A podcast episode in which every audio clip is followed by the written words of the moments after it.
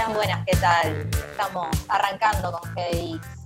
Esta semana yo la verdad que estoy feliz, estoy feliz porque vamos a hablar de, de un producto que afortunadamente salió bien, un, hijo, un hijo pródigo de la franquicia de Star Wars. Obviamente estoy hablando de Mandalorian, no lo voy a hacer sola, lo voy a hacer con mis amigos y compañeros, Juan Pablo Deretich, Adrián Santamarina y Germán Russo. Eh, recuerden que tenemos Spotify, tenemos YouTube, tenemos Instagram, tenemos Twitter. Y lo que tienen que hacer ustedes para ayudarnos, porque son buenas personas y los queremos, es suscribirse. Y además de hablar del Mandaloriano, del señor que lleva la armadura con todo honor de Star Wars, vamos a hablar de cosas que no tienen nada de honor, que son tres o cuatro o cinco o seis, porque son incontables, películas malardas del cine nacional que recaudan que la gente la ve. Estoy indignada, mis compañeros también. Bienvenidos a GDX. Bueno, así arrancamos este primer bloque y vamos a hablar de quién, de el más capo de la galaxia, el más picante del condado, el mercenario favorito, querido por niños y, y adultos por igual. Estamos hablando de Baby Yoda. No, mentira. Hermoso. Eh, eh. Sabés que yo a, a mercenario le iba a agregar y niñero. Y Y niñero, es niñero. verdad. De mercenario niñero. Estamos hablando del Mandaloriano, el mando, eh, interpretado eh, hasta donde sabemos por Pedro Pascal, que parece que es. la picanteó ahora eh, con la llegada del nuevo tráiler del man- de la segunda temporada de Mandalorian. eh, vimos que nada, surgió una polémica. Parece que el señor Pedro Pascal se baja del proyecto. eh, no se sabe si la puerta está cerrada. Uh, Yo lo banco, ¿eh? Yo lo banco, Gato. ¿eh? Si sos actor, te dicen, tenés que estar con un casco las dos temporadas y tu cara no sale, ¿eh? No sé, ¿eh? hay que pensarlo. Yo lo banco. Pedro, yo te aguanto, pa. El Además, porque es hermano, es chileno. Es chileno, es verdad. Es chileno, era amigo. Claro. de bancarlo. Sí, bueno, pero también, qué sé yo, sí, Tripio con la cara tapada pasó a la Claro. inmortalidad. Claro, me parece que el chabón no hay, que, entendió. hay que meterle onda. O sea, de última lo hubieran contratado Claro, como entendió. actor de voz. El mismísimo Mark Hamill este, se convirtió en uno de los actores de voz más importantes de, de la historia. Olvídate. Es el gran protagonista de Star Wars. Totalmente, totalmente. Exactamente. Claro. Bueno, que Darth. Vader. Darth Vader es un personaje icónico y no tiene cara. Durante por lo menos toda la- Exactamente, porque la voz, la voz que lo hace es la voz doblada, no es la De voz del actor original que tenía. Sí, claro, exactamente, es, es un actor de doblaje. En Star Wars es todo Él, así. El que amigo también no le dio la voz a Mufasa, ¿no? Dicho sea de paso, del Rey León. nene. Venga mi muerte, Kimba, digo, Digo, Simba. Simba. Pero la verdad es que yo creo que, que Pedro Pascal, eh, de última, si lo tienen que suplantar, tampoco es tan grave porque lo único que dijo en toda la temporada de This is the Way. No, pero, no, pero tiene una voz muy particular, loco. A mí me encanta, me encantaba. O sea, como que es la, el- la identidad del Mandaloriano era esa voz y, y para mí era perfecta. O sea, Sí. tampoco puedo decir mucho del chabón porque estuvo en Game of Thrones que no la, que no la vi. Ahí la rompió, la rompió ahí, ¿eh? Lo ¿Sabes dije. que yo tengo sí. un dato de color? Eh, Diga. arrancó más o menos por el año 1999 a pegarla y una de las series donde participó fue en Buffy la Cazavampiros. Me jodés. Eh, Epa, Sí, a- Ya. haciendo un personaje que, un personaje que justamente eh, tiene que interactuar con la protagonista. eh, es como un secundario, pero que tiene un, un papel justo importante en el capítulo y, y ahí eh, participó Pascal. Mirá vos, ¿y muere No, yo, en ese Sí, sí, capítulo? sí. Ah, perfecto, Sí. claro. Bueno, Sí, Se sí, sí. convierte en vampiro, Siempre lo pasa vi- eso.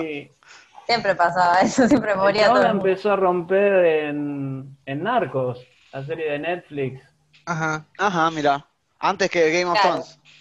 Y la- Perpetuando an- creo que antes o está por ahí. estereotipos de, de, de, De latino narco. Sudamericanos, de, de latino narco. Pero es lo que hay. No, Totalmente. pero hacía, hacía de Rati acá, ¿eh? acá hacía de Rati. Pero bueno, volviendo. no, no, Bueno, pero no venimos volviendo, a ¿no? hablar de No nos vayamos. Lo que estábamos hablando es que, bueno, las rispideces, al parecer, eh, Pedro Pascal, que estábamos hablando un poquito de su vida para que lo conozcan, para que sepan quién es la cara atrás del Mandaloriano. eh, bueno, esta persona estaba quejándose porque incomodidades de laburar con ese traje, lo entiendo. Igualmente, todo filmado en pantalla verde. digo, tampoco que estaba en el desierto, eh, pero bueno, quería mostrar la cara no. y se olvidó de que también ser actor implica laburar con la voz, con los gestos, con un montón de cosas, y bueno, se pudrió, puede tener sus razones, eso lo- eh, lo- la, la historia lo juzgará. Eh, pero bueno, parece que la- la- el, el nuevo Como giro... dijo. Como dijo, sí, tal cual. Eh, y bueno, parece que le dijeron, ¿sabes qué? ¿Tenés tanto problema? Tómatela. Y el chabón dijo, bueno, me la tomo. Y se fue. Se la picó. Lo bien que hace. Lo Eh, bien que la- hace. Uh, Yo Parece que fue con- para- para- Pascal. es Fue tras Lucasfilm. El chabón fue a buscar a Lucasfilm, parece, para decirle, che, apóyenme. O sea, en, en- durante toda la historia de Star Wars nunca hubo un tema con que los mandalorianos... síganme. Síganme. No, pero Díganme, dijo. Nunca hubo un drama con que los mandalorianos mostraran la cara sin casco. Supuestamente esto viene después, ¿no? Después de la purga y todo ese quilombo de, de Claro, Imperio. Eh, bueno, está- Y entonces el chabón decía, eh, eh, respáldenme, Lucasfilm, ustedes saben de Star Wars, díganle, ¿puedo mostrar la cara un poco más? Y le dijeron, no, la verdad que nos chupa un huevo Sí, lo, no que, da. lo que quieras. Pero la verdad que a mí me, me gustó mucho la primera temporada. Creo que eso se tiene que empezar a, a- a desarmar de a poquito, con mucha sutileza, esa mística del personaje de nunca ver la cara. A mí me gustó mucho, ¿eh? A mí también me Claro. encantó que podamos identificarnos con un personaje sin cara, boludo. Hay un misterio, es lo lindo. Este, es una Sí. pena que, que, un- eh, que sea un producto tan, tan bueno y, y que, que ya haya un conflicto, ¿no? Y bueno, la vida está llena de conflictos. Bueno, pero la, la- temporada en sí, la, la temporada 1, ¿qué onda? ¿Cómo, ¿Cómo viene? ¿En qué sitio está ubicado, digamos, cronológicamente en la historia de Star Wars? Bueno, esto es La posterior a... temporada 1 sí. está ubicada a posterior al retorno del Jedi. eh, mientras. O sea, entre se el seis y el siete. reorganizaba. Entre la- las 6 y las 7, claro. Exactamente. Perfecto. muy en el medio, muy en el medio, con, un- con un imperio todavía eh, enquistado y con un y, y nada, un imperio enquistado pero en decadencia. Sí, es la, es la retirada, ¿no? Es onda... Después de la dictadura, ¿no? Exactamente. Ahí escapándose como ratas. Claro. Pero a- había oficiales imperiales y hay detalles muy buenos en la serie, como que los Stormtroopers no están limpios, ¿viste? O sea, tenés a los Stormtroopers con los uniformes hechos mierda. Y ese Sí. detalle es, es, es increíble. Claro, porque también Porque, eh, se armó un poco de polémica porque obviamente veníamos de episodio 8, episodio 9 que fueron cuestionables y había como los fanáticos medios que perdieron un poco las esperanzas en el producto de Star Wars y llega esta serie El Mandaloriano que la verdad sorprendió para bien y mostrando un rayo de esperanza, digamos, un Para poco parafraseando una nueva esperanza de episodio 4, a lo cual nos gustó demasiado.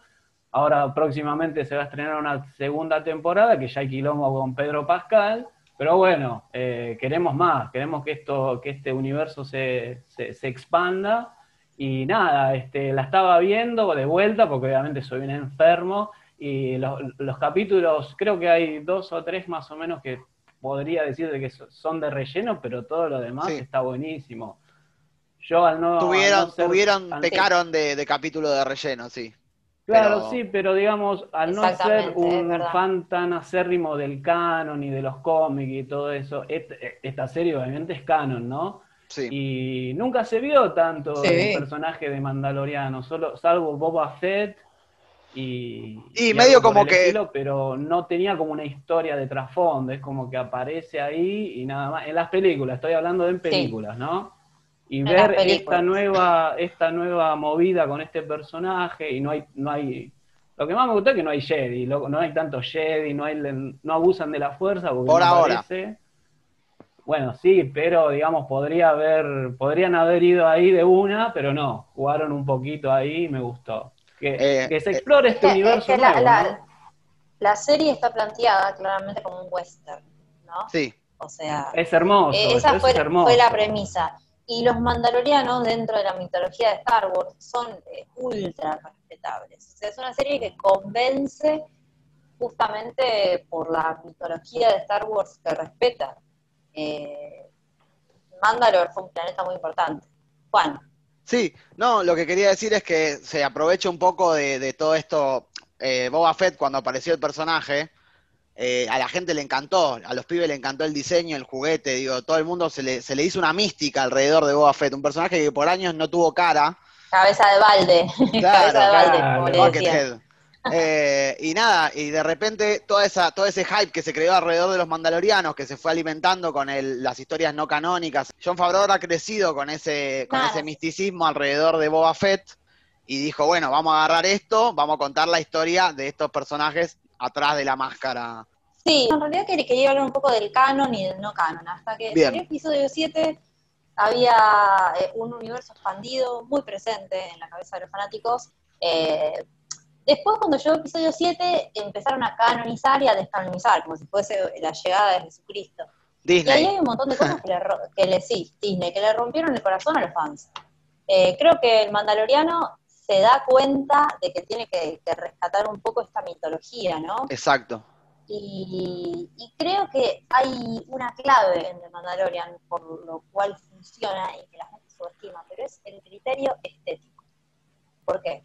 Porque demuestra un mundo palpable, un mundo realista, un bajo mundo donde un cazarrecompensa se tiene que mover y tiene ese olor a la, a la, a- a la trilogía original, ¿no? Sí, como ese barrio, es como el, el- claro, es como el GBA de- del universo de Star Wars, ¿no? Y eso está buenísimo. la- Eso no está bueno, está Exactamente. buenísimo.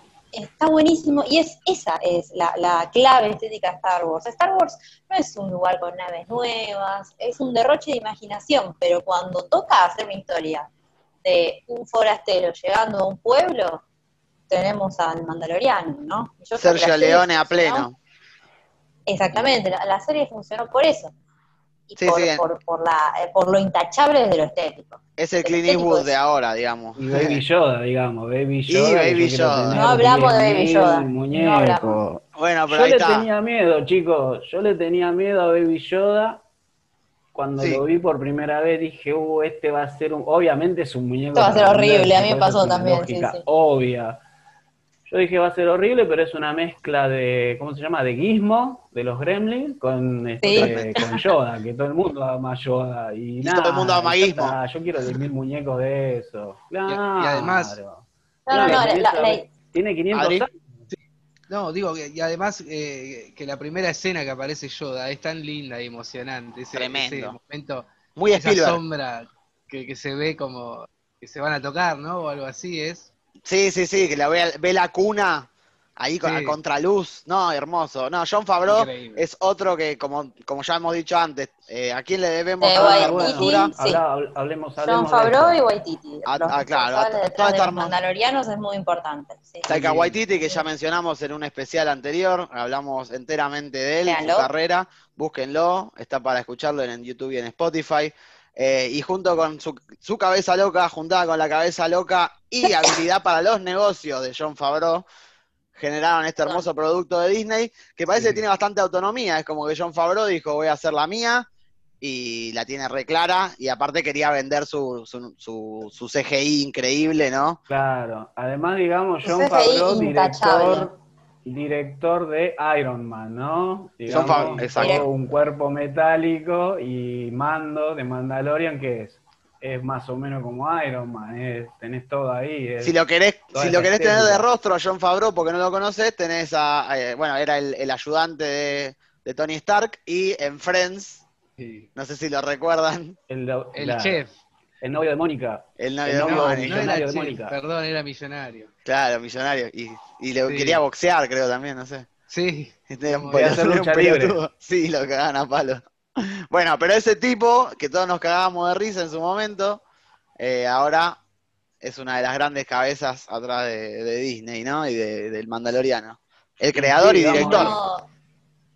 Sí, Claro, hizo la no, primera no de Iron Man, que tipo- fue la que, la que abrió todo el universo de Marvel, y le dijeron, bueno, che, venía a darnos una mano con Star Wars, que estamos medio flojos, y me parece que se calzó la batuta y tiró Ya con Disney, increíble. Con Disney laburó que- también en, en Coso, perdón, nada más, en, en, eh, en el libro de la selva.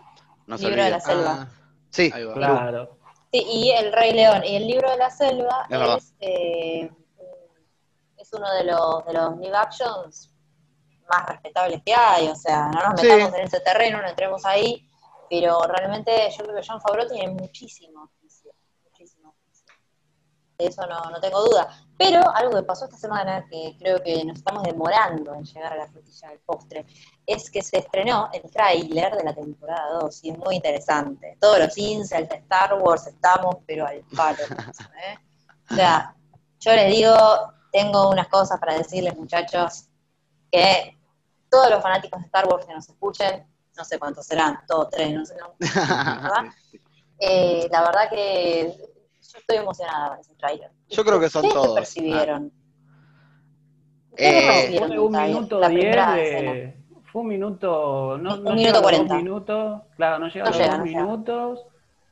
Y nada, arranca de una manera espectacular con una nave, nave preciosa y obviamente en la temporada 1 vemos la relación ya finiquitada entre Baby Yoda y Mando, Totalmente. como que ya se reconoce y se ve una situación picante en el tráiler y ya Baby Yoda cierra su, Cápsula. su cuna y espacial, por así decirlo, porque sabe acá Muy va a ser bardo como hizo toda la temporada Precioso. anterior. El tráiler Es es hermoso. Sí. cuasi perfecto. Y además, otra cosa que se rumorea, obviamente vemos personajes conocidos, como, bueno, este, eh, Apolo Creed, que hace de, del que regentea a todos Carl los Eh, está bueno, me Sí, gustó. sí, me encanta. Y la muchacha musculosa, que se me fue el nombre en este momento, de la Luchadora. cabeza, Tara. Es luchadora, Tara, es Tara, luchadora. la luchadora, sí, Tara algo. Eh, se rumorea que el planeta helado en el cual se agrieta este, es Ilum. Yo les quiero comentar lo que es Ilum para los fanáticos de Star Wars. Ilum es el planeta en el cual crecen los cristales Kybers, en donde cada Jedi Donde se hacen los Jedi, claro. Exactamente, donde cada Jedi cuando termina Forja su entrenamiento, forja su sable láser. Entonces, ese va a ser un Ah. momento solemne para los Ah. fanáticos de Star Wars. Y, eh, y en la temporada 1 aparece el sable negro, ¿no? Que lo tiene el malo de Breaking Bad, ¿no? Hay como un sable Sí, negro. pero ese, ese sable Sí, negro es de, es de los negro. mandalorianos. Es un sable sagrado de los mandalorianos. Es único. Es Ah. Sí, sí, sí. Gina, Gina Carano es la actriz. eh, va, que en realidad es, Carano. es luchadora de MMA. ¿No, y en la segunda temporada iba a aparecer Rosario Dawson como la aprendiz de Anakin, de Anakin. ¿verdad? eh, ahora parece que Se sí va a aparecer que- como Ahsoka Tano, Rosario mira, Dawson. se rumorea que debería ser Ahsoka Tano, pero en el tráiler la mujer que está encapuchada No no parece no a es. Rosario Dawson. A No, no es, no es, no es ella, ¿No no es? No Está no es. confirmado No que es, no es. Rosario Dawson. No, es. No, lo que No. tiene pinta O sea, es, hay, hay dos Jedi. en el tráiler, le... nuevo, Juan, perdón. No, no, no, hay dos Jedi, mujeres, eh, una maestra y una alumna que, que están siempre eh, representadas ahí en, en el lugar este donde vos decís, y es muy parecida, así que puede ir por ese lado la onda. Eh, no me acuerdo Sí. cómo se llama. Yo creo que si, que si Rosario Dawson no es Azuka, Ahsoka Tano, estamos mal. Porque es perfecta para ese papel. Sí, Es sí. como- tiene los mismos rasgos que el dibujo. Para quien no lo sabe, eh, guau, o sea, Ahsoka Tano es la Padawan, o sea, el aprendiz de Anakin Skywalker, como dijo bien eh, Sherman, Anakin Skywalker es obviamente Darth Vader, ¿no? Eh, parece que en, en- durante el momento donde se ordena matar a todos los Jedi, esta mujer, eh, Ahsoka Tano, queda, queda perdida eh, y logra zafar de, a la deriva. de Pero la logra zafar porque ella termina siendo una Jedi gris. Una Jedi que se ve, un Jedi gris es alguien que, que no se siente completamente identificado con la Orden Jedi y bueno, y toma su propio camino. Y eso está buenísimo. Ojalá, eh, el la única forma de que el Mandaloriano, que es un enemigo natural de los Jedi, por toda su historia, termina acercándose a la fuerza, es con un Jedi gris. O sea, encaja con Ahsoka Tano de una forma increíble. Y acá el incelómetro me estalla, disculpen, pero bueno, nada, es Star Wars. No, es, co- es co- confirmado. Y lo esperamos. Confirmado que es, es Ahsoka Tano, ¿eh? Sí. Efectivamente va a ser. Bueno, pero van a ser ocho capítulos como la temporada anterior. Calculo que, creo que escuché que se estiran un poquito. Todos eran de media hora más o menos, creo que se van a estirar un poco más. Bueno, me gusta. Y bueno, nada, joya. Eh, va a llegar en, ¿cómo se llama? En noviembre acá. En octubre se va a estrenar en Estados Unidos, en Disney Plus, E EEUU. Y después Ajá. en noviembre, creo que el 17, no me quiero arriesgar, va a llegar para Latinoamérica, pero bueno, nada. Estamos deseosos de ver al Baby Yoda. Yo no sé tanto mando ni nada de lo que están todos ustedes diciendo, chicos. ¿eh? Yo lo quiero ver a Baby Yoda tirando Bueno, sí. magia con la fuerza. ¿eh? Ahí está. Lo que- ¿Qué vamos a esperar de esta temporada? ¿Vos, Adri, querías decir algo? No, no. Eh, ¿Qué podemos esperar esta, tem- esta temporada? Por lo que vemos en el tráiler, parece que va a haber una búsqueda del origen de, de Baby Yoda, ¿no? Que es algo que los fanáticos de Star Wars también eh, siempre nos preguntamos, eh, si, si tendrá alguna relación con Yoda. No se sabe mucho de, de su especie en el Y canon. eso está bueno. Eso, Y eso está bueno dijo. también. Y eso está bueno porque es lo que decía Lucía, que había como un misticismo que no sabés, que esto, que lo otro, y eso está bueno. Bueno, Está Pero está bueno ver qué nos llegan a contar o qué nos quieren contar. Se va, va a ser algo lindo seguro. Eh, también lo que vamos a ver, ya que abandonó el rodaje a la mitad, Pedro Pascal, es que se va a concentrar la eh, historia, se va a concentrar un poco más en las historias de los demás personajes que hemos conocido. El de, eh, será el de de Carl Weathers, el de eh, Gina Carano. Eh, no sé cómo harán, yo calculo y espero, como dijo Grace Randolph, esta periodista, que, que van a tratar de editarlo para que quede, ¿no? Eh, disperso por toda la, la temporada, ¿no? Las escenas de él para que tenga una continuidad, para que parezca parte del mismo mundo, ¿no? Qué loco. Y esas cosas son peligrosas. No, no, eh. está bien, porque está bueno En que le den espacio. a otros. 9... No, Igual, pero, pero chicos, el- iconográfico era el mandaloriano, ¿entendés? O Y bueno, es peligroso. Pero a eso bueno, no le tengo confianza. También es como que Pero la bueno. la dejaron muy alta, porque la primera temporada es hermosa. Yo vi ese tráiler, me encantó. Ese tráiler me, me- es El tráiler está muy bien. Es hermoso. Y Ese además, es muy... se ve que hay más guita todavía, que le han puesto más onda, y John Favreau con guita y con, y No, con ganas, con un buen equipo, hace desastre. Yo con John Favreau yo le tengo fe porque te sabe mechar bien el CGI con los eh, efectos prácticos, ¿viste? Eso la verdad que me la sube mucho porque a veces el abuso de CGI a mí mucho no me cabe. Más cuando No. estás en el espacio y demás, ¿viste? Yo sé que es medio pretencioso lo mío. Pero John Favreau me parece que eso lo sabe manejar bastante bien. No, pero está bien. Porque fíjate que casi todas las cosas que aparecen en primer plano son eh, efectos prácticos, son animatronics, máscaras. Eso, Eh, a eso me refiero. Él usa el CGI más que nada, lo, lo dijimos antes, pero lo vuelvo a repetir para que quede claro. eh, la- casi todos los fondos son eh, pantalla verde cuando están en exteriores. ¿Sí? Y es impecable. Y ahí es donde se luce el CGI, cuando aporta a la atmósfera, a- cuando hace. Cuando ya lo, lo llevas a cosas humanas o, human- Claro. o humanoides, ya se nota mucho. Está bien, aparte seguramente así tienen más presupuesto para hacer los paisajes que, que en vez de hacer un poquito para cada cosa, ¿no? La, la invierten bien en una sola. Claro, que la pongan todo ahí. Que hagan algo que tienen Que no toda la carne al asador. Y que no hagan capítulos de relleno, ¿no? Sí por favor, que todas las historias cuenten algo. Eso es Sí, lindo. por favor. Y nada, yo en este momento, ahora viene el momento kamikaze. Eh, dos minutos, sí, sí, no hay problema. Eh, como todo fanático de Star Wars, digamos la verdad, todos tenemos nuestra trilogía escrita. Eh, ¿Dónde nos deja episodio 9, no? Nos deja en la nada misma. Y The Mandalore nos demuestra que siempre se pueden contar historias de Star Wars desde, de otro lugar, desde un lugar mucho más meticuloso y, sincero, ¿no? Es como es el Cobra Kai de, de Star Wars. Sí. No, yo me quedo como que dijiste como que Mandaloriano sería como el GBA de Star Wars. y que Eso me que- gustó, sí. Como que en cada, en cada capítulo, viste, vean Sí, el Star una. Wars de Lanús, el Star Wars de, de Voto, que vean muchos Star Wars ahí. Eso es algo Claro, claro, cada planeta es una localidad de Sí, zona que sur. Es una que localidad de algo- zona sur. Eh, y sí, tiene que ser un, un GBA mágico, ¿no? O sea, La historia GBA sin fin en el es espacio. Sí, Bueno. GBA es mágico, o sea, compadezco a todos los que viven en Cava y ahora que le sacan la coparticipación. bueno, nada. Hay que repartir la tarasca. Así que bueno, esta ha sido Sí, nuestra querido. apreciación y nuestras novedades sobre el Mandalorian, esta serie que nos encanta, eh, que nos vuelve locos y nos esperanza. Así que bueno, nos estamos viendo en el próximo bloque. Recuerden seguirnos en YouTube, en Spotify, en Instagram y en Twitter. Somos GD Geek. Muchas gracias. Adiós.